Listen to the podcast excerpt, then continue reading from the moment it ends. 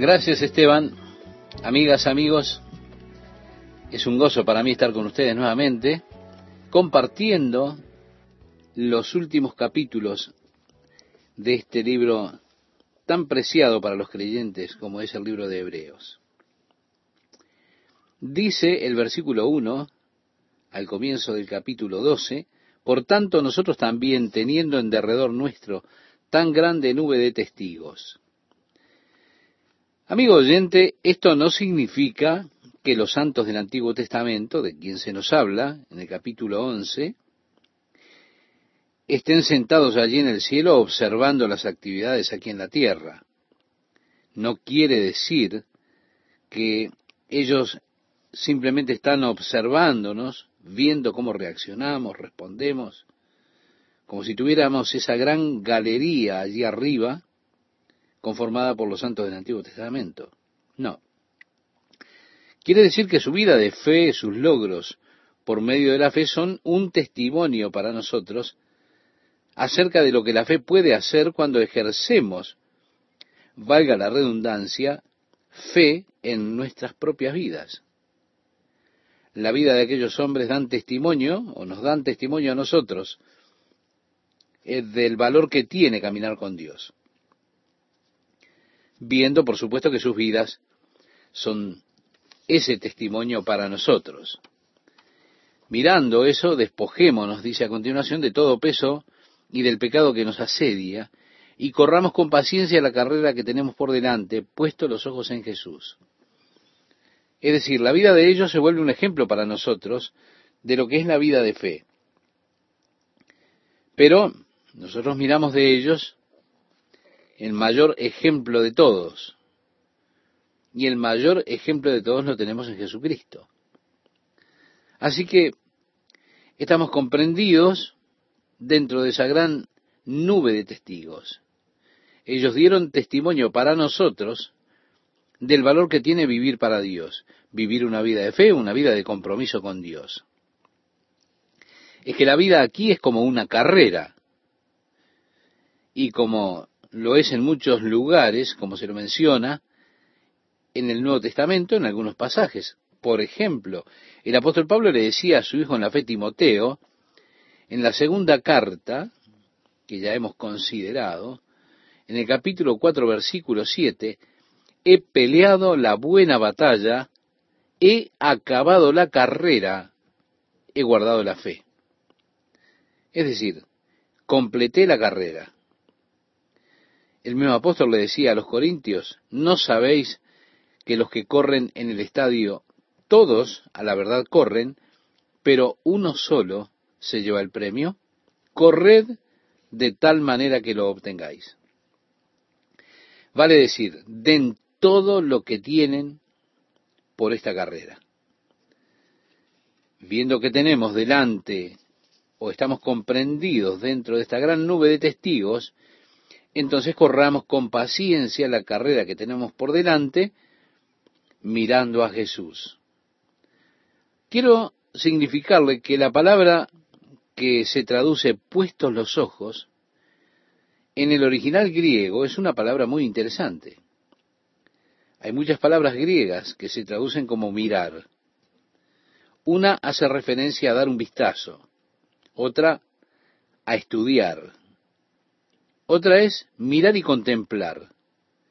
Esta palabra griega en particular se utiliza solamente aquí, en este pasaje en el Nuevo Testamento, y no se utiliza más en ningún otro lugar en el Nuevo Testamento.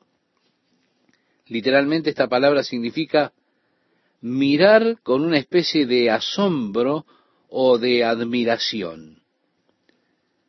Se trata de mirar a Jesucristo para ver en él la plenitud de la gloria de Dios manifiesta en él. Él es el autor y consumador de nuestra fe. Es que Dios le ha dado a cada hombre una medida de fe. La fe que tengo en mi corazón no es propia, es un don de Dios, un regalo de Dios. El apóstol Pablo cuando le escribía a los Efesios, en el capítulo 2, les decía, porque por gracia sois salvos por medio de la fe, Y esto no de vosotros, pues es don de Dios. Así que nuestra salvación, la fe por la cual creemos, es un regalo de Dios. El apóstol Pablo, cuando le escribe la primera carta a los Corintios en el capítulo 12, él menciona la fe como uno de los dones del Espíritu. Aquí dice que Jesús es el autor de nuestra fe. Él es el único que ha plantado fe en nuestro corazón. Pero también es el consumador, por decirlo con otra palabra, el finalizador Decía el apóstol Pablo, escribiéndole a los filipenses, en el capítulo 1, versículo 6 de su carta, estando persuadido de esto, que el que comenzó en vosotros la buena obra, la perfeccionará hasta el día de Jesucristo. Yo estoy persuadido que Dios perfeccionará lo que concierne a nosotros. Habiendo Él comenzado, continúa todavía su obra en nuestras vidas. Y la terminará. Él es el autor y consumador. Él es el comienzo y el fin. Así dijo él, yo soy el alfa y la omega, el principio y el fin, en el capítulo 1 de Apocalipsis. Y esto es verdad, una verdad de la creación. Pero también es verdad en cuanto a la nueva creación que Dios hace en nosotros. Dios es el autor y consumador de esa creación. Él es el que la terminará, la concluirá, la completará. Es el autor y consumador de nuestra fe. Y así dice el versículo 2 en Hebreos capítulo 12, puesto los ojos en Jesús, el autor y consumador de la fe, el cual por el gozo puesto delante de él sufrió la cruz. ¿Se da cuenta? Jesús es nuestro ejemplo para correr esta carrera. Déjeme decirle, amiga, amigo oyente, habrá dificultades en el camino. Jamás prometió Dios una vida fácil. Jesús dijo, en el mundo tendréis aflicción, mas confiad, yo he vencido al mundo, según relata el Evangelio de Juan, capítulo 16, versículo 33. Después que él describe las características de los cristianos en el Sermón del Monte, según relata el Evangelio de Mateo capítulo 5 versículo 11, Jesús dijo, Bienaventurados sois cuando por mi causa os vituperen y os persigan y digan toda clase de mal contra vosotros, mintiendo. ¿Quiénes son los bienaventurados? Los pacificadores, los misericordiosos. ¿Sí? Buena gente. Usted recuerde que la vida para usted no será fácil en este mundo porque usted es un extranjero en este mundo. Cuando usted camina en comunión con Jesucristo, usted ya no anda al mismo ritmo, en la misma sintonía del mundo. Y al mundo no le gusta eso. Usted es una amenaza para el mundo porque los hace sentir culpables, pecadores, y a ellos no les gusta sentirse culpables. A ellos les gusta caminar, vivir y ser pecadores, y no les gusta sentirse culpables. A ellos les gusta seguir ensuciándose en el pecado sin preocuparse en el hecho de que están sucios por el pecado. Es más, ellos se ofenden porque a usted no le gusta oír sus historias inmundas. Como que los deja cortados cuando usted dice, oh, eso es una inmundicia, en lugar de reírse con hilaridad. Y eso a ellos no les gusta. La respuesta que tienen es perseguirlo, despreciarlo, de alguna manera golpearlos. Decía Jesús, bienaventurados sois cuando por mi causa os vituperen. Mi amigo, mi amiga, Cristo es nuestro ejemplo. Mire lo que hicieron con él. Dice que sufrió la cruz por el gozo que le fue propuesto a él. Ahora, al correr esta carrera, el premio de ganar es precisamente para nosotros el incentivo. Es esa gloria que obtienen los vencedores, el gozo de la victoria. En el caso de Cristo, Él tenía el gozo de ser capaz de darnos a nosotros victoria sobre el pecado, libertad del pecado, perdón de los pecados. Él tenía el gozo de redimirnos de nuestra condición de gente perdida, pecadora. De allí quien por el gozo que le fue propuesto, dice nuestro pasaje. En cuanto a Cristo el gozo, también era el gozo de hacer la voluntad de Dios. Así relata el Salmo 40 de manera profética en el versículo 8, el hacer tu voluntad, Dios mío, me ha agradado, y tu ley está en medio de mi corazón. Si el gozo de conocer que estoy haciendo lo que Dios quiere que haga, ese tiene que ser el gozo de su vida. Ahora, ¿sabe usted qué está haciendo? O mejor dicho, si lo que está haciendo es lo que Dios quiere que haga? Escuche, hay un gozo tremendo simplemente por saber que estamos haciendo lo que Dios quiere que nosotros realicemos. El gozo de saber que nuestra vida está en armonía con el plan eterno de Dios. En cuanto a Jesús, dice que por el gozo que fue puesto delante de él, soportó la cruz. Yo creo que en ocasiones tendemos a pensar que la cruz era un deber que Jesús aceptó, como que él pensaba que era simplemente parte de la vida. No, no, no. Él menospreció la vergüenza que tenía todo eso y perseveró, menospreciando el oprobio, como dice al final de este versículo 2 menospreciando el oprobio. De hecho, era un menosprecio para él. ¿Se da cuenta? Él estaba en Getsemaní, en el jardín, orando, pidiéndole a Dios que si fuera posible, tomara un curso alternativo su camino. Él decía, Padre mío, si es posible, pase de mí esta copa. Pero agregó, pero no sea como yo quiero, sino como tú. Usted lo puede ver en el Evangelio de Mateo, capítulo 26, versículo 39. Es decir, si el hombre puede ser salvado por medio de un sistema religioso, por medio de ser una persona buena, si puede ser salvado por ser sincero, o ser cualquier otra cosa, entonces que pase esta copa de mí. Pero no había ninguna posibilidad. Por eso Jesús bebió la copa. Él soportó la cruz menospreciando el oprobio, y se sentó a la diestra del trono de Dios. Y ahora él está sentado allí en gloria eterna. Y dice, considerad a aquel que sufrió tal contradicción de pecadores contra sí mismo. Sí, la contradicción de pecadores.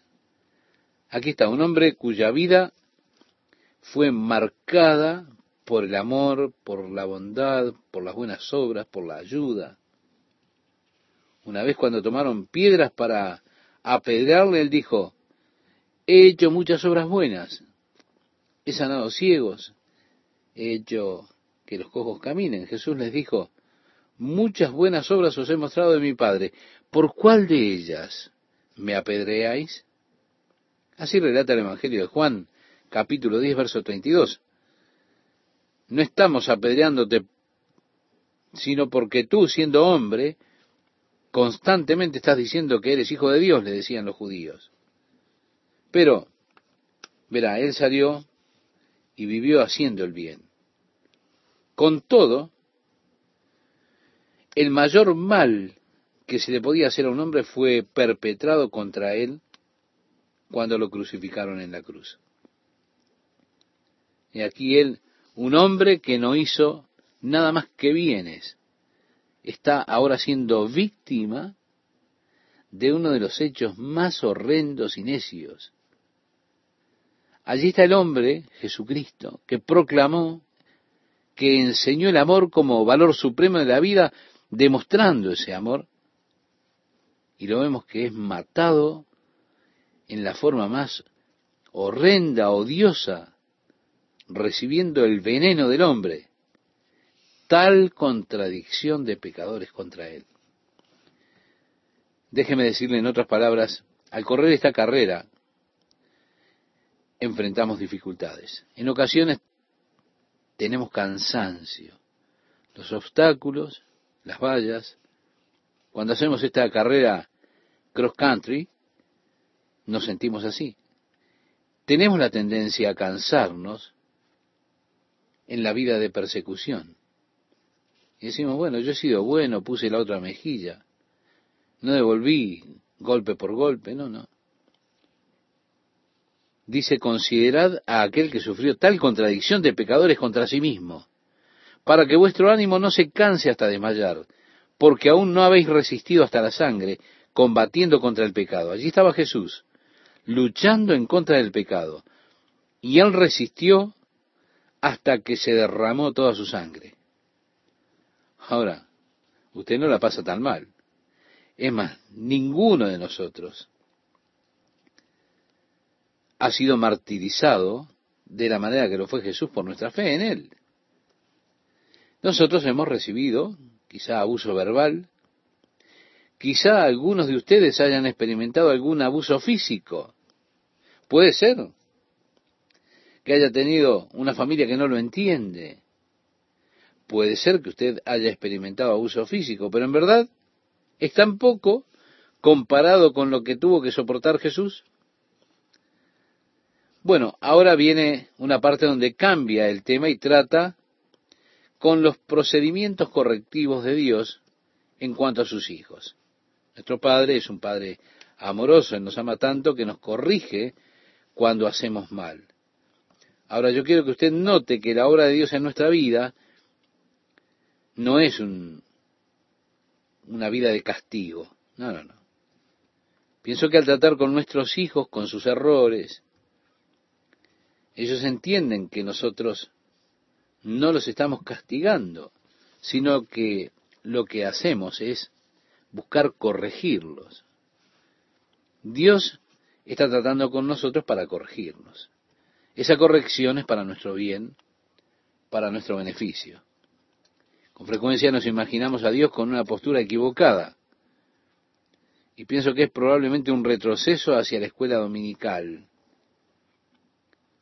¿Por qué? Porque en la escuela dominical la maestra o el maestro nos hacía poner en fila, nos advertía acerca de Dios. Si, si te portas mal, Dios te está viendo y a Dios no le gusta que seas malo. Bueno, yo sé que Él no quiere que seamos malos, pero Él nos ama. A Él no le gusta nuestra maldad, pero nos ama. Como mi nieto, que alguna vez he compartido con ustedes él llegó a casa y dijo, abuelo, ¿Dios me está mirando? Y entonces la respuesta fue, ¿por qué me preguntas eso? Porque la maestra de la escuela dominical me dijo, ¿así? Ahora, ¿por qué te dijo eso la maestra de la escuela dominical? Y porque me estaba portando mal. Pero es cierto, Dios me está mirando. Entonces le dije, sí, es verdad. Dios te está mirando. Y es porque Él te ama mucho que Él no saca los ojos de ti. Sí, mi amigo oyente, es verdad que Dios nos vigila, no como un policía para ponernos las esposas en el momento que hacemos algo mal y para meternos en la cárcel. Nos mira como un padre amoroso, preocupado con un hijo, con su hijo, y es por eso que Él no puede quitar sus ojos de usted. Déjeme preguntarle, ¿ha tenido usted esta clase de experiencia? Bueno, yo sé que mis nietos vienen y yo los miro y no puedo sacar los ojos de ellos. Todo lo que hacen es lindo, es tan lindo. Es asombroso aún cuando escriben algo deletreándolo. Nos miramos con mi esposa y decimos, ¿no son lindos? Mira eso, están teniendo una tormenta de ideas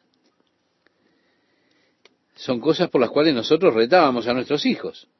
pero ahora son tan lindas con nuestros nietos. Hemos aprendido con ellos ciertas cosas. A nuestros hijos los reprendimos y Dios nos da una reprimenda también. Muchas veces nos da una reprimenda fea, pero Él nos ama, nos ama tanto que Él nos corrige cuando es necesario corregirnos. Luego dice, y habéis ya olvidado la exhortación de que como a hijos se os dirige diciendo, Hijo mío, no menosprecies la disciplina del Señor ni desmayes cuando eres reprendido por Él, porque el Señor al que ama disciplina y azota a todo el que recibe por hijo. Si soportáis la disciplina, Dios os trata como a hijos, porque ¿qué hijos aquel a quien el Padre no disciplina? Pero si se os deja sin disciplina, de la cual todos han sido participantes, entonces sois bastardos y no hijos. Por otra parte, tuvimos a nuestros padres terrenales que nos disciplinaban y los venerábamos. ¿Por qué no obedecemos mucho mejor al Padre de los Espíritus y viviremos? Y aquellos ciertamente por pocos días nos disciplinaban, como a ellos les parecía, pero éste para lo que nos es provechoso para que participemos de su santidad. Nuestros padres nos corregían para sentirse bien, en otras palabras, para hacerlo más fácil para ellos muchas veces. ¿Sabes? Nosotros teníamos reglas en nuestro hogar que hacían las cosas más fáciles para mis padres. Muchas de esas correcciones eran para, para conveniencia de ellos. Muchas de las reglas eran, reitero, para el placer de ellos. No necesariamente pensando en nuestro bien siempre, aunque sabemos que querían nuestro bien. Muchas veces ellos estaban pensando qué es lo que les convenía o qué era lo mejor. ¿Cuántas veces he escuchado esa historia de, ahora hijo, esto me duele más a mí que a ti? De algún modo nunca creí eso, hasta que yo también fui padre, entonces recién allí lo entendí. Cuando Dios nos corrige, siempre nos corrige para nuestro beneficio. Ahora, si nosotros respetábamos a nuestros padres terrenales, que nos entrenaron y nos criaron en el camino correcto, ¿cuánto más deberíamos respetar y honrar a nuestro Padre Celestial que nos corrige para nuestro beneficio eterno? ¿Qué tal, amigas, amigos? ¿Cómo están? Bueno, es un motivo de gratitud a Dios poder llegar al final de estos dos estudios que concluirán con el libro de Hebreos. Realmente tenemos que decir que es motivo de gratitud a Dios poder compartir y estudiar este libro tan importante. En el pasaje que mencionaba Esteban, nosotros tenemos allí, por otra parte, nos dice este versículo 9, por otra parte, tuvimos a nuestros padres terrenales que nos disciplinaban y los venerábamos. ¿Por qué no obedeceremos mucho mejor al Padre de los Espíritus y viviremos? Y aquellos ciertamente por pocos días nos disciplinaban como a ellos les parecía, pero este para lo que nos es provechoso, para que participemos de su santidad.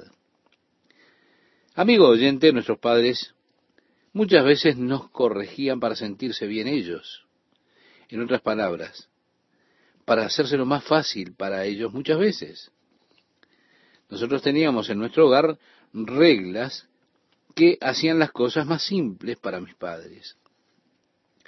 Muchas de las correcciones, reitero, era para, para su conveniencia. Ellos no necesariamente estaban pensando en nosotros cuando hacían esas cosas o establecían esas reglas. Ellos pensaban muchas veces en hacerlo más fácil para ellos. ¿Cuántas veces hemos oído esa frase, hijo, esto me duele más a mí que a ti? Créame, yo escuchaba esto y de alguna manera nunca creía en eso hasta que viví la experiencia de ser padre. Recién allí lo comprendí. Sí.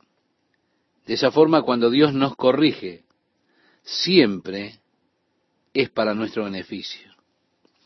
Ahora, si nosotros reverenciábamos o respetábamos a nuestros padres terrenales, ellos nos entrenaron y nos criaron en el camino correcto. ¿Cuánto más deberíamos respetar a nuestro Padre Celestial que nos corrige para nuestro beneficio eterno? Ya en el versículo 11 leemos, es verdad que ninguna disciplina al presente parece ser causa de gozo. Bueno, yo creo que todos podríamos decir a esto, amén. Cuando usted está atravesando algún proceso, alguna experiencia que usted piensa que es un castigo, bueno, nunca es causa de gozo esa experiencia. ¿Qué es lo que quiero decir? ¿Cuántas veces usted ha disfrutado las palmadas que le daban sus padres? Siempre salía yo con la actitud de nadie me quiere cuando me pasó o tuve que atravesar esos momentos. Estaba en el cuarto a oscuras porque y porque mi papá me llevaba al dormitorio allí en penitencia mientras la familia estaba en otro cuarto jugando.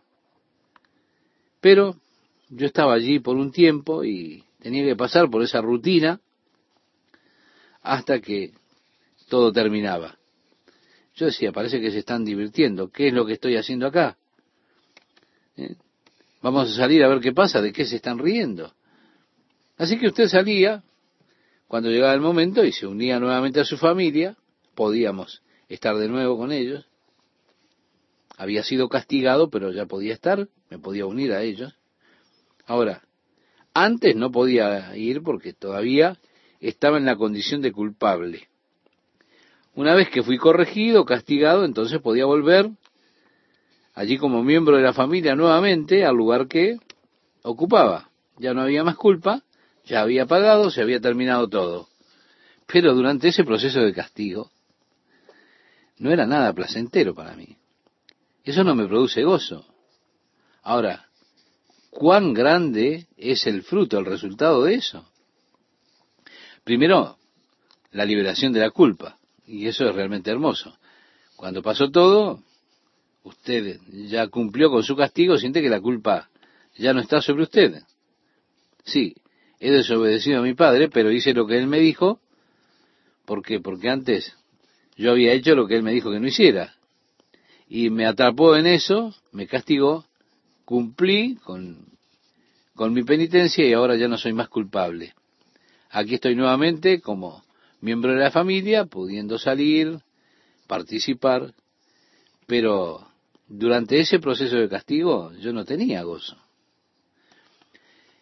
El pasaje que estamos considerando dice, pero después da fruto apacible de justicia a los que en ella han sido ejercitados. Déjeme decirle, si se aceptara la corrección de Dios, diciendo estuve mal, Dios me está corrigiendo. Bueno, no es algo fácil, no es sencillo de hacer, por supuesto, pero tenemos que mirar que somos hijos de Dios y que Él nos ama y que Él no ha de dejarnos que nos salgamos con la nuestra. Después que nos haya corregido, aparece ese fruto apacible de justicia, esa paz que sentimos dentro nuestro, y volvemos a estar en comunión con Dios. Digamos, esa comunión es plenamente restaurada. Luego dice el texto, por lo cual levantad las manos caídas. Es como una especie de, de golpiza cuando estamos pasando por el proceso de castigo. Y no podemos ni levantar las manos para alabar al Señor porque estamos siendo disciplinados. Tenemos problemas para regocijarnos y alabar a Dios. Pero que dice, levantad vuestras manos santas, las cuales están caídas. Y dice además, y las rodillas paralizadas. Podemos volver a ese sitio de adoración, podemos regresar al lugar de plena comunión, de pleno compañerismo con Dios. Y agrega, y haced sendas derechas para vuestros pies, para que lo cojo no se salga del camino, sino que sea sanado. Seguid la paz con todos y la santidad, sin la cual nadie verá al Señor. Es interesante, ¿verdad? Jesús decía, bienaventurados los de limpio corazón, porque ellos verán a Dios. Aquí dice, seguid la paz con todos y la santidad, sin la cual nadie verá al Señor. Nosotros tenemos una tendencia a menospreciar la santidad por causa de lo que las personas han hecho con la santidad. Hicieron de la santidad una forma de, vida o de vestirse, una forma de apariencia exterior. Y allí tenemos lo que ellos llaman grupos de santidad. Es que la interpretación de la santidad con frecuencia implica que las mujeres no se maquillen, no usen joyas de oro. Se trata de una cuestión de cómo vestirse. Y nos hemos revelado correctamente contra esa interpretación de la santidad. La santidad es cosa del corazón, no de la vestimenta. Usted puede pasarse toda la vida con apariencia de santidad de acuerdo a los estándares que ponen ciertas personas en cuanto a la santidad o estándares públicos de santidad.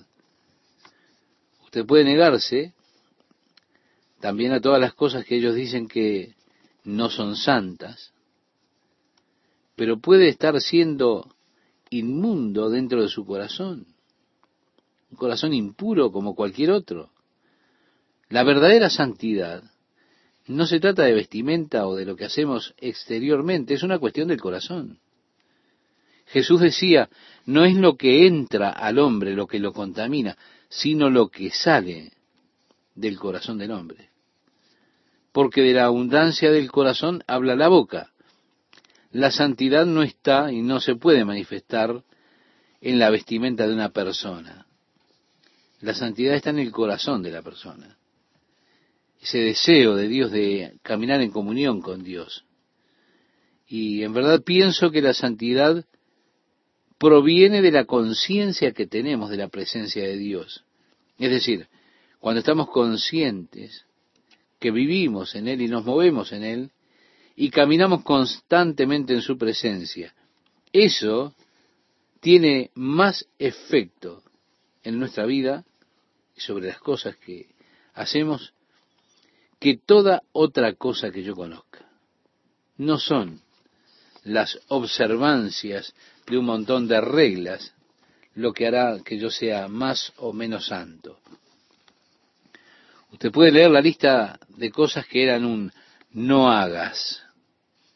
Cuando yo era un niño, estaba creciendo en una iglesia así de santidad. Bueno, me refiero a que usted no podía ir a ningún espectáculo, podía bailar, no podía hacer nada. Y pensábamos que éramos esos justos puritanos, ¿se da cuenta? ¿Y por qué? Porque no hacíamos nada de lo negativo, horrible y feo, mundanal y pecador que había en esas cosas. Jesús vino sobre los fariseos porque todo el concepto de santidad que ellos tenían era exterior. Se trataba de reglas, de reglamentos, en conformidad exterior a ciertas leyes, pero había tremenda inconsistencia en eso y Jesús lo señaló. A ellos no les gustaba eso. Jesús les decía, ustedes cuelan el mosquito, pero se tragan el camello. Ahora, era algo común ver en un fariseo, o ver algún fariseo en una esquina, poniendo su dedo dentro de su boca tratando de vomitar. Pero mientras él caminaba acontecía que una mosca volaba y tocaba su boca, quedaba atorada en su garganta y él lo tenía que sacar para afuera. Porque evidentemente así no se desangraba o no lo contaminaba con la sangre a él. Usted no podía comer carne que no se hubiese desangrado. Es en contra de la ley, así que entonces se esforzaban tratando de deshacerse de aquella mosca o de aquel mosquito. Él dijo, lo de afuera del plato está limpio, pero adentro está inmundo. Ustedes son como sepulcros blanqueados. Ellos pintaban sus tumbas, las dejaban blancas. Y así Jesús decía, ustedes son blancos por fuera, pero adentro están llenos de huesos de muerto. Ustedes son como esos sepulcros. Afuera parece que hay justicia, que hay un estándar de santidad. Ahora, por causa de eso, nosotros no debemos negar el hecho de que hay una verdadera santidad a la que cada uno de nosotros somos llamados y tenemos que aspirar a eso, a vivir una vida santa, una vida pura, una vida que le agrade a Dios, porque sin santidad nadie verá al Señor. Y eso nos tiene que preocupar a todos. Dice el versículo 15, mirad bien, no sea que alguno deje de alcanzar la gracia. Bien, tiene que haber un verdadero cuidado en cuanto a que nosotros no presumamos de ser poseedores de la gracia de Dios. La gracia de Dios no es una cubierta para nuestra lascivia. Es algo para nuestro beneficio, para nuestro bien, para llevarnos a Dios. ¿Por qué? Porque nuestras obras no pueden llevarnos a Dios. Pero la gracia no está allí solo para cubrir cualquier cosa, como mentir, robar, engañar y todo lo demás que pueda hacer diciendo, bueno, la gracia de Dios me cubre. De esa manera fallamos en cuanto a la gracia de Dios, porque no entendemos la gracia de Dios. Dice ahora que brotando alguna raíz de amargura os estorbe y por ella muchos sean contaminados. Vemos, la amargura es algo de lo cual tenemos que guardarnos. Y qué destructivo puede ser aún para nosotros mismos. O los problemas que puede traer una actitud amarga aún físicamente para nosotros. Los químicos que se producen en las glándulas cuando nuestro corazón, nuestra mente está llena de amargura o llenos de amargura. Sí, se producen químicos destructivos para nuestro cuerpo, además de lo que hace a los otros. Luego dice, no sea que haya algún fornicario o profano como Esaú, que por una sola comida vendió su primogenitura. Sí, recordamos, él entró, había venido del campo, estaba con hambre, y allí su hermano Jacob había estado preparando aquellos bocaditos deliciosos. Él dijo, dame un poco de eso, es genial, huele muy bien. Jacob le dijo, bueno, yo te lo doy, pero te lo doy a cambio de tu primogenitura. Esaú dijo, bueno, yo igual me voy a morir de hambre, ¿para qué me sirve la primogenitura? Ve, no le importó nada en cuanto a la primogenitura y la vendió a su hermano por un plato de frijoles. Y dice a continuación en Hebreos capítulo 12, verso 17, porque ya sabéis que aún después, deseando heredar la bendición, fue desechado y no hubo oportunidad para el arrepentimiento. Sí, no pudo encontrar lugar para arrepentirse. Cuídese, mi amigo, mi amiga, de tener un corazón no arrepentido. Diciendo, bueno, yo soy así, ¿qué voy a hacer? Yo no voy a cambiar. Porque dice a continuación que aún la procuró con lágrimas. Por eso no cometa el error aquí de pensar que él no podía arrepentirse. Él estaba tratando de arrepentirse, pero no pudo. No, lo que él buscó con lágrimas allí era la bendición. Cuando Jacob recibió la bendición, finalmente Saúl vino con la carne de venado para su padre anciano y le dijo, Padre, preparé la carne tal como me la pediste. Y dijo entonces, ¿quién fue el que estuvo aquí anteriormente? Ya he dado la bendición. Él dijo, no, Padre, yo soy Esaú tu hijo. Bueno, dijo él, debió haber sido Jacob entonces, pero yo ya le bendije. Él dijo, oh, pero bendíceme a mí. Y comenzó a llorar, puesto que quería la bendición del Padre. Buscó las bendiciones con lágrimas, Pero no había arrepentimiento, no había lugar para el arrepentimiento en su corazón. Todo lo que él quería eran bendiciones, beneficios. Muchas personas son así. Y se nos dice que estemos alertas para que no seamos como Esaú que despreció la primogenitura, no le importó acerca de eso y perdió las bendiciones.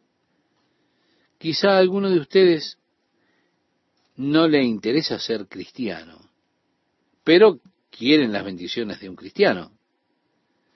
Es decir, quiero vivir, por ejemplo, en una nación cristiana, no quiero vivir en una nación pagana. Pero yo, un cristiano, ni modo.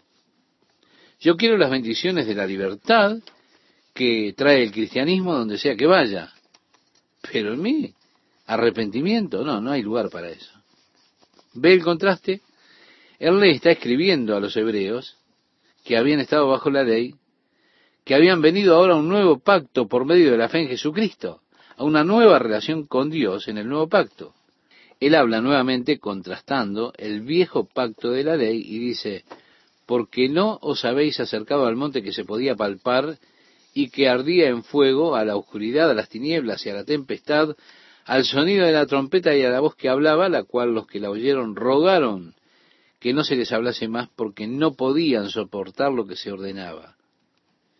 Si aún una bestia tocar el monte, será apedreada o pasada con dardo, y tan terrible era lo que se veía que Moisés dijo, estoy espantado y temblando. Ahora bien, él decía, ustedes no han venido a esa asombrosa escena del monte Sinaí, la montaña que eh, no podía allegarse allí, era una montaña que podía ser tocada con las manos, pero las personas no se animaban a acercarse, porque esa montaña estaba cubierta con el humo, el fuego y los relámpagos, la oscuridad, la tempestad y el sonido de trompeta. Así que tan asombrosa era la vista que presentaba que Moisés, Moisés mismo estaba temblando.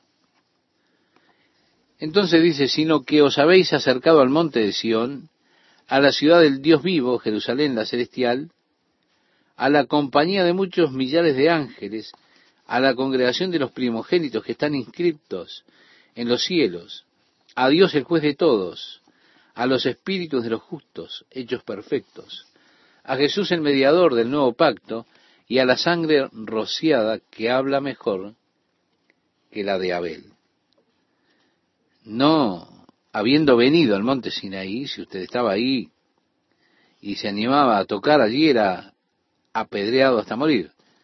No, no hemos llegado al monte Sinaí, pero hemos venido a otra montaña, al monte Sión, a la ciudad del Dios vivo, a la Jerusalén celestial y a la compañía de millares de ángeles, a la iglesia de los primogénitos, nacidos de Dios, los espíritus de simples hombres hechos perfectos. Nos hemos llegado a Jesús. Por eso de modo que mirad que no desechéis al que habla. Si nosotros miramos, también dice la Escritura, ahora Dios habiendo hablado en otro tiempo, ya lo hemos estudiado en el capítulo 1, de muchas formas a nosotros por medio de los profetas, sí, Dios habiendo hablado en otro tiempo, de muchas formas a nosotros por medio de los profetas, en estos días nos ha hablado por su Hijo. Ya hemos estudiado este pasaje es la introducción que hace este libro de Hebreos. El libro de Hebreos es un mensaje de Dios para el hombre por medio de su Hijo. Habla del mejor pacto que Dios estableció por medio de su Hijo Jesucristo. El mejor medio, el mejor sacrificio. Así que tengan cuidado de no rechazar al que habla. ¿Quién es el que habla? A saber, Jesucristo. Es la palabra de Dios es la revelación de Dios dada a nosotros a través de Jesucristo. Por eso, tengan cuidado de no rechazar al que habla, de no rechazar a Jesucristo, de no rechazar la palabra de Dios, de no rechazar la revelación de Dios por medio de Jesús.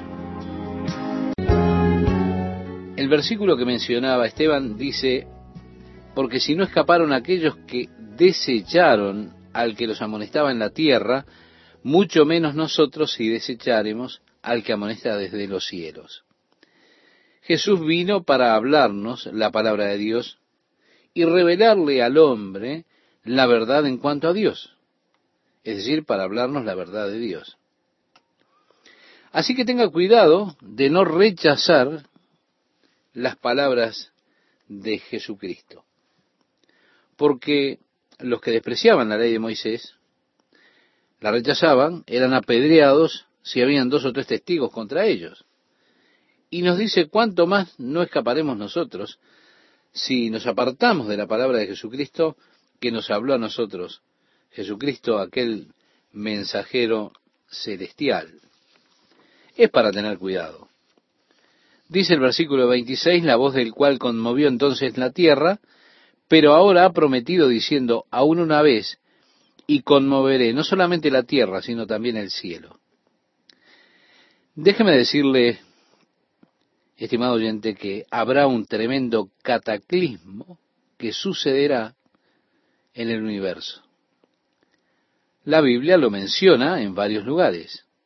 Dice que los cielos serán envueltos como una vieja vestidura, o como un pergamino, podríamos decir, y la Tierra ha de tambalearse como un borracho, moviéndose de su órbita. Nos habla de que las estrellas caerán del cielo, es decir, una lluvia de meteoritos. Habrá un sacudón tremendo, no solo de la tierra, sino de los cielos. El versículo 27 leemos y nos dice, y esta frase, aún una vez, indica la remoción de las cosas movibles como cosas hechas para que queden las inconmovibles. Dios ha de sacudir la tierra una vez más. Él la sacudió cuando habló desde el monte Sinaí, pero otra vez Él dijo, no solo la tierra, sino los cielos. Habré de sacudir los cielos hasta que todo lo que pueda ser sacudido sea removido y solamente permanezca lo que no puede ser sacudido. Pedro habla acerca de ese gran cataclismo que vendrá, habla acerca de que los cielos estarán en llamas, derritiéndose con un calor tremendo, y los elementos ardiendo serán disueltos. Considerando entonces, decía él, hablando de los materiales del universo, considerando que todas estas cosas han de ser disueltas, ¿qué clase de personas deberíamos ser nosotros? Todo lo que puede ser sacudido habrá de serlo. Y habla del mundo material. Solamente las cosas que no pueden ser movibles han de permanecer. ¿Cuáles son? Son las cosas espirituales. Mire usted, solamente tiene vida, pero una vida que pronto terminará. Esa vida que usted tiene, si usted no tiene a Cristo, es una vida que en algún momento concluirá. Solamente las cosas que usted haga para Cristo han de perdurar eternamente. Todo lo demás ha de ser destruido. Todo el universo material se destruirá un día. Ahora, si usted pone todo su afecto y se gasta todo en las cosas materiales, cuando este universo material desaparezca, cuando usted se vaya, cuando la muerte venga, usted ha de ser totalmente destruido, porque todo su sistema de valores se basó en un mundo material alrededor suyo que se terminará para usted o que se destruirá o Dios lo terminará totalmente. Si su sistema de valores se sitúa en cambio en el mundo espiritual, eso no se puede conmover, no puede estremecerse. Eso durará para siempre, es eterno. Eso no se puede disolver. Cuando los elementos sean disueltos en ese enorme calor, de allí la pregunta de Pedro, ¿qué clase de personas debemos ser? Es la pregunta que hace Pedro. Debemos ser personas espirituales. Así que tenemos que colocar o darle valor a las cosas espirituales, caminar según el Espíritu, vivir según el Espíritu. A eso es esencialmente a lo que la Biblia apunta y nos alienta todo el tiempo, diciéndonos que la vida del Espíritu es superior a la vida de la carne. Básicamente, ese es el mensaje que da Dios y es precisamente el mensaje que el mundo odia. No quieren escuchar eso. El mundo está atrapado en sus dioses materiales, sus posesiones materiales. Todo su sistema de valores está puesto en eso. Decir que todo será destruido, bueno, eso es una amenaza para el mundo que confía en esos dioses. Ellos no quieren escuchar nada de eso, pero aunque no quieran, esa es la verdad. Así que Dios dice, voy a sacudir una vez más la tierra y los cielos. Eso significa que nada que pueda ser removido, sacudido, ha de permanecer. Solo permanecerá lo que no puede ser sacudido ni removido, que es lo espiritual. Luego leemos, así que recibiendo nosotros un reino inconmovible, tengamos gratitud y mediante ella sirvamos a Dios agradándole con temor y reverencia, porque nuestro Dios es fuego consumidor. El fuego es un fenómeno interesante de la naturaleza. Una cosa que usted puede decir acerca del fuego es que está en todos lados. Está eso que llaman aeromocasis, una palabra larga, pero significa el pequeño y lento fuego de la naturaleza. Tome un pequeño trozo de metal, colóquelo afuera, y en poco tiempo, en ese metal al descubierto, allí a la intemperie, usted verá unas pequeñas manchas, manchas marrones. ¿Qué son esas manchas marrones? Oxidación. Por eso el fuego quemante de la naturaleza. Cuando la naturaleza comienza a deteriorar la pieza de metal ocurre eso. Ahora, hablamos del fuego, una sustancia interesante, porque puede consumir, pero el fuego también es utilizado para transformar, para que algo sea permanente. Si usted, por ejemplo, coloca una aleación en el fuego y la calienta, se convierte en acero se endurece y queda templada por el fuego. El fuego es algo interesante. Puede transmitir algo para que sea permanente, mientras que, por otra parte, puede consumir otras cosas. Todo depende del material con el que se trabaje o el material que se exponga al fuego. En Sion los pecadores decían, ¿quién podrá escapar del fuego de Dios? La respuesta es que nadie puede escapar del fuego de Dios. Está en todos lados. Usted no puede escapar de él. Ahora la pregunta que surge es, ¿qué es lo que podemos hacer? Todo depende de lo que usted sea. Si usted es un hijo de Dios, el fuego de Dios lo transforma para que usted sea permanente. Si usted no lo es, el fuego de Dios es un fuego consumidor que un día lo ha de consumir a usted por completo. Comenzamos el capítulo 13, finalizando este libro de Hebreos, y dice, permanezca el amor fraternal. No os olvidéis de la hospitalidad, porque por ella algunos, sin saberlo, hospedaron ángeles. Qué interesante, ¿verdad? Yo lo creo. Bueno, no creo que haya recibido alguna vez un ángel que yo supiera.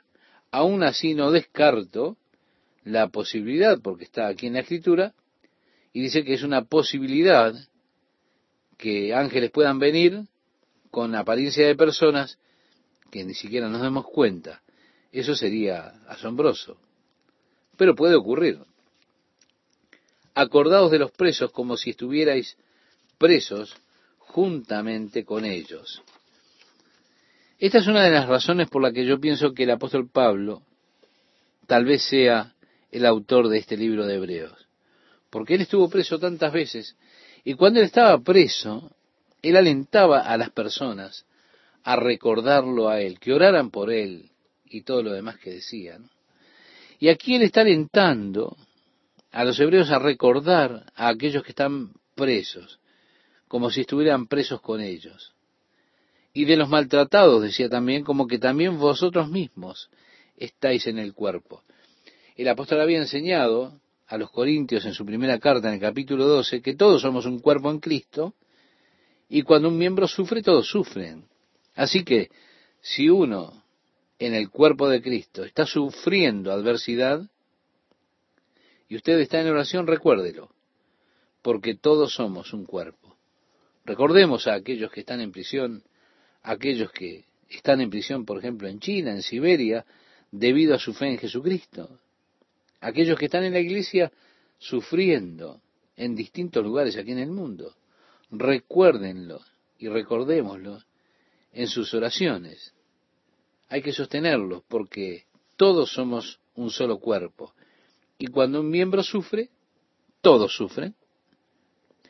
Luego dice, honroso sea en todos el matrimonio y el lecho sin mancilla. Hay un lugar apropiado para la relación íntima dentro del matrimonio, el lecho sin mancilla. Dios ha propuesto que esa sea una hermosa experiencia por medio de la cual dos vidas pueden hacerse una. Luego dice, pero a los fornicarios y a los adúlteros los juzgará Dios. Luego expresa, sean vuestras costumbres sin avaricia, contentos con lo que tenéis ahora. Decía el apóstol Pablo, la santidad con contentamiento es una gran riqueza, es realmente ser rico. Yo he aprendido a estar contento en cualquier estado que me encuentre, decía en otras palabras el apóstol Pablo. Y aquí vemos nuevamente, contentos con lo que tenéis ahora, porque él dijo, no te desampararé ni te dejaré. Es decir, yo tengo tanto, sí, sí, mi amigo oyente, quiero decirle eso, yo tengo tanto, tanto, porque tengo a Jesús. Allí dice, estén contentos con lo que tienen. Si usted tiene al Señor, estimado oyente, usted lo tiene todo, porque Jesús lo es todo. Él es nuestro recurso, todo lo que necesitamos. ¿Por qué? Porque Él dijo, no te dejaré, ni te desampararé. De manera que podemos decir confiadamente, sigue expresando el autor de este libro, el Señor es mi ayudador, no temeré lo que me pueda hacer el hombre. Y a mí me encanta esto, porque en otro pasaje dice Pablo, si Dios es por nosotros, ¿quién contra nosotros? Es decir, si el Señor es mi ayudador, no temeré lo que me pueda hacer el hombre. Cuando Asa, el rey de Judá, llegó al trono, los etíopes invadieron la tierra con un ejército tremendo.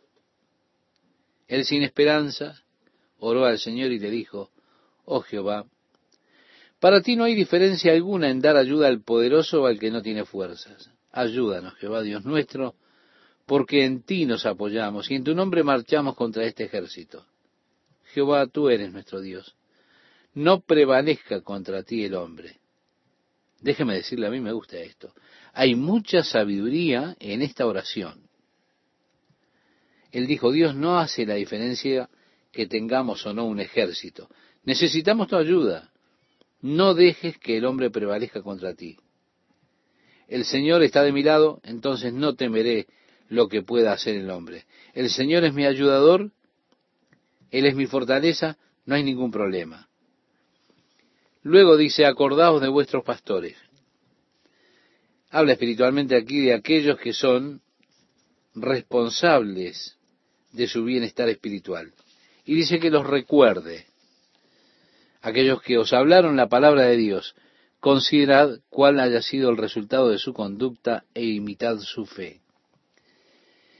Quiero decirle, el final de una vida piadosa, el final, el objetivo, de seguir a Jesucristo es ese, considerando el final de esa clase de vida. Por eso recuerden a los que les dirigieron, a los que les hablaron la palabra de Dios, la fe de los cuales imitad. Y luego dice, Jesucristo es el mismo ayer y hoy y por los siglos. No se dejen llevar por ninguna clase de enseñanzas extrañas. Conviene que el corazón sea fortalecido por la gracia y no por alimentos rituales que de nada aprovechan a quienes los comen. Nuestra fe está establecida en la gracia, no en las buenas obras. Doctrinas que harían énfasis en las obras del hombre, obras de justicia que pudiéramos hacer. ¿Se da cuenta? Las cosas que como, las que no puedo comer y todo lo demás. No se dejen llevar por ninguna clase de enseñanzas extrañas. Realmente refiriéndose aquí a los hombres que le dicen toda clase de, digamos, toda la clase de carne que usted puede comer y qué clase de carne no puede comer. Bueno, que vuestra justicia se volviera una forma de guardar la ley, los sábados y lo demás. Pablo dice, es buena cosa que sus corazones se afirmen en la gracia y no en ordenanzas exteriores, en las buenas obras, en las obras de la ley. Los alimentos que nunca aprovecharon a quienes se han ocupado de ellos. Agrega, tenemos un altar del cual no tienen derecho de comer los que sirven al tabernáculo, porque los cuerpos de aquellos animales cuya sangre, a causa del pecado, es introducida en el santuario por el sumo sacerdote, son quemados fuera del campamento. Sí, cuando utilizaban algún animal, el cuerpo del animal que ellos utilizaban para la ofrenda, por los pecados, siempre lo sacaban fuera del campamento y los cremaban. Sí, los incineraban fuera del campamento. Luego dice, por lo cual también Jesús, para santificar al pueblo mediante su propia sangre, padeció fuera de la puerta.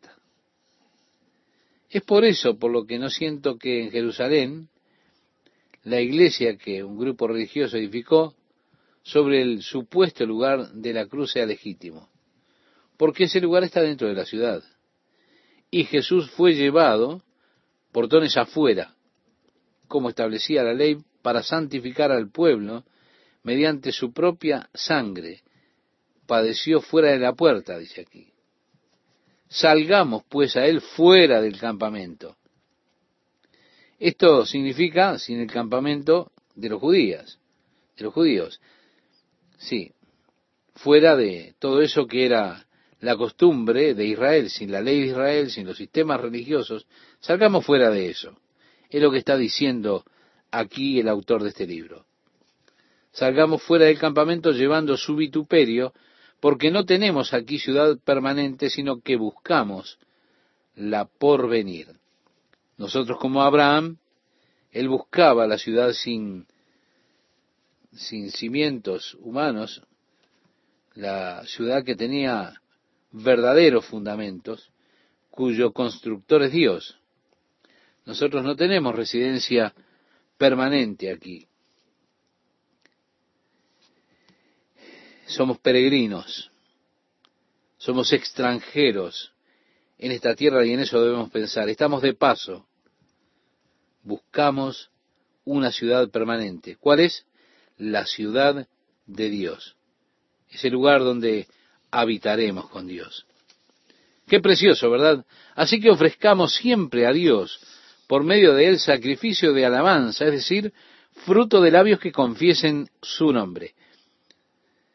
Así que con estos sacrificios, bueno, Dios parece que está bien complacido, pero Dios habló de su descontento con los sacrificios que ellos habían traído. Él dijo, estoy enfermo de sus sacrificios.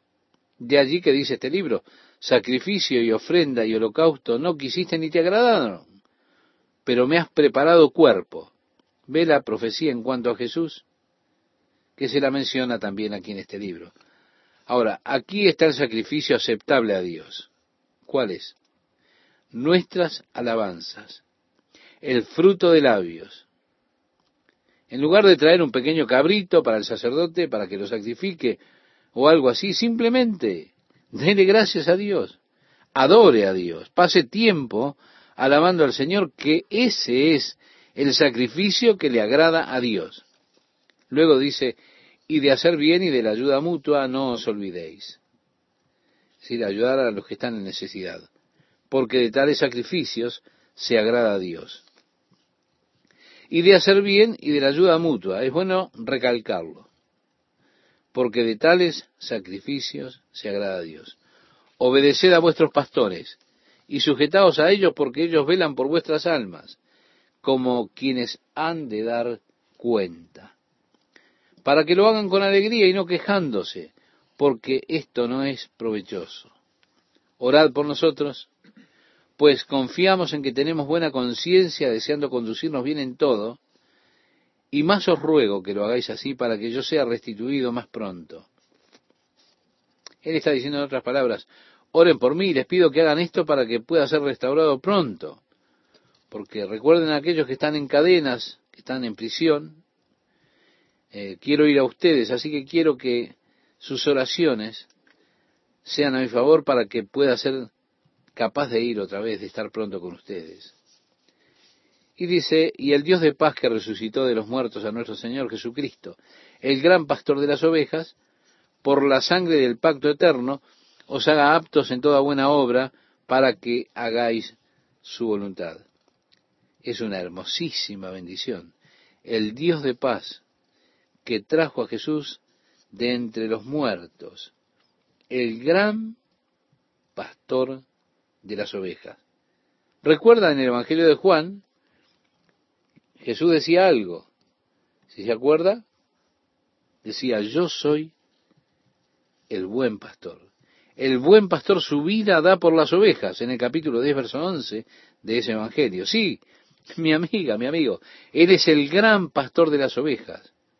O que Él le haga a usted plenamente maduro espiritualmente. La palabra perfecto en griego significa literalmente plenamente maduro. En toda buena obra para hacer su voluntad, haciendo Él en vosotros lo que es agradable delante de Él por Jesucristo, al cual sea la gloria por los siglos de los siglos. Amén. Os ruego, hermanos, que soportéis la palabra de exhortación, o que recibáis la palabra de exhortación.